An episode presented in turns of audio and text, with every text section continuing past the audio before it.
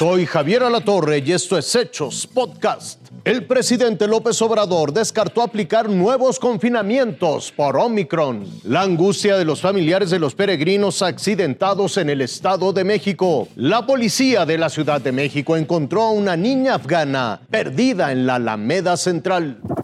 Después de que la variante Omicron de COVID-19 llegó al continente americano, el gobierno mexicano descartó aplicar nuevos confinamientos. No, este, tenemos ese pronóstico. Pensamos que nosotros hemos avanzado mucho en la vacunación y que seguimos vacunando. El presidente López Obrador pidió a la ciudadanía esperar a que concluyan los estudios sobre esta variante y reiteró que su gobierno no está preocupado porque no sería más contagiosa o más letal. No hay motivos de riesgo, de acuerdo a los reportes que me han entregado los especialistas, que no debemos de espantarnos. Y en lo que se estudia la variante, México reforzará la vacunación y se estudia aplicar en las siguientes semanas dosis de refuerzo a adultos mayores que recibieron biológicos en diciembre de 2020. Lo que está demostrado, comprobado, es que lo mejor es la vacuna. Irving Pineda, Farsa Informativa Azteca.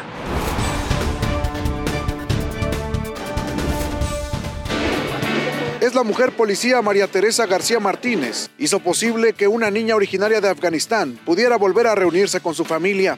Patrullaba a pie tierra por la avenida Juárez, frente a la Alameda Central.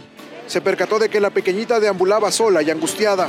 Sí, volteé hacia mi derecha y me percato de una menor que se encontraba angustiada.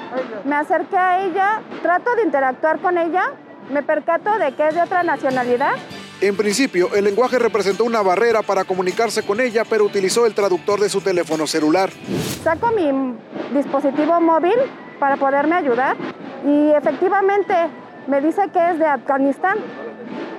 En ese momento yo trato de resguardarla y darle la seguridad para tratar de encontrar a sus padres. Dio aviso a sus superiores y se activó el protocolo de búsqueda de su padre, de quien se había separado. Tras varios minutos de búsqueda se localizó a un hombre de 38 años, quien se identificó como su papá. Se trasladaron bajo esta cámara del C5 para que quedara registrada la entrega de la pequeña a su familiar, después de que acreditara el parentesco. Lleva cinco años como policía y nos cuenta qué representa para ella el haber podido lograr que la niña se reuniera nuevamente con su familia. Me deja una satisfacción saber que pude apoyar al personal extranjero y ante todo saber que ellos aquí, si visitan la Ciudad de México, saben que están seguros entre calles y entre avenidas. Gracias al trabajo de esta mujer policía, la niña pudo regresar con su familia y devolverle la alegría después de haber vivido la angustia de no encontrar a su ser querido. Ricardo Torres, Fuerza Informativa Azteca.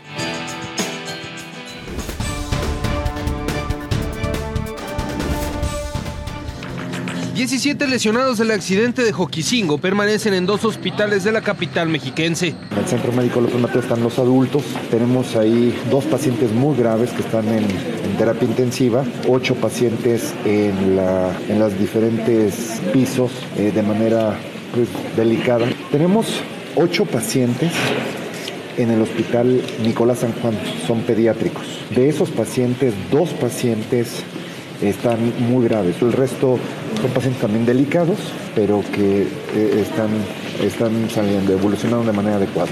Ashley, la hija de Efraín, lleva más de 72 horas en el hospital Nicolás San Juan. La cirugía que requiere esta pequeña de 9 años aún no se lleva a cabo. Ahorita se va, la van a atender aquí hasta que le pongan las placas y ya veremos ya después de ahí. La Secretaría de Salud de la entidad confirmó que el total de víctimas mortales del autobús que impactó la mañana del viernes contra una vivienda en la comunidad de San José el Guarda es de 20 personas. 19 personas fallecieron en el momento del accidente y solamente una señora de 70 años en el Centro Médico López Mateos el viernes falleció a las 14.20 horas. El acuerdo de las autoridades de Michoacán y la entidad mexiquense fue trasladar a algunos de los heridos a Morelia para el resto de su convalecencia. Con información de Maricruz Rivera, Fuerza Informativa Azteca. Esto fue Hechos Podcast.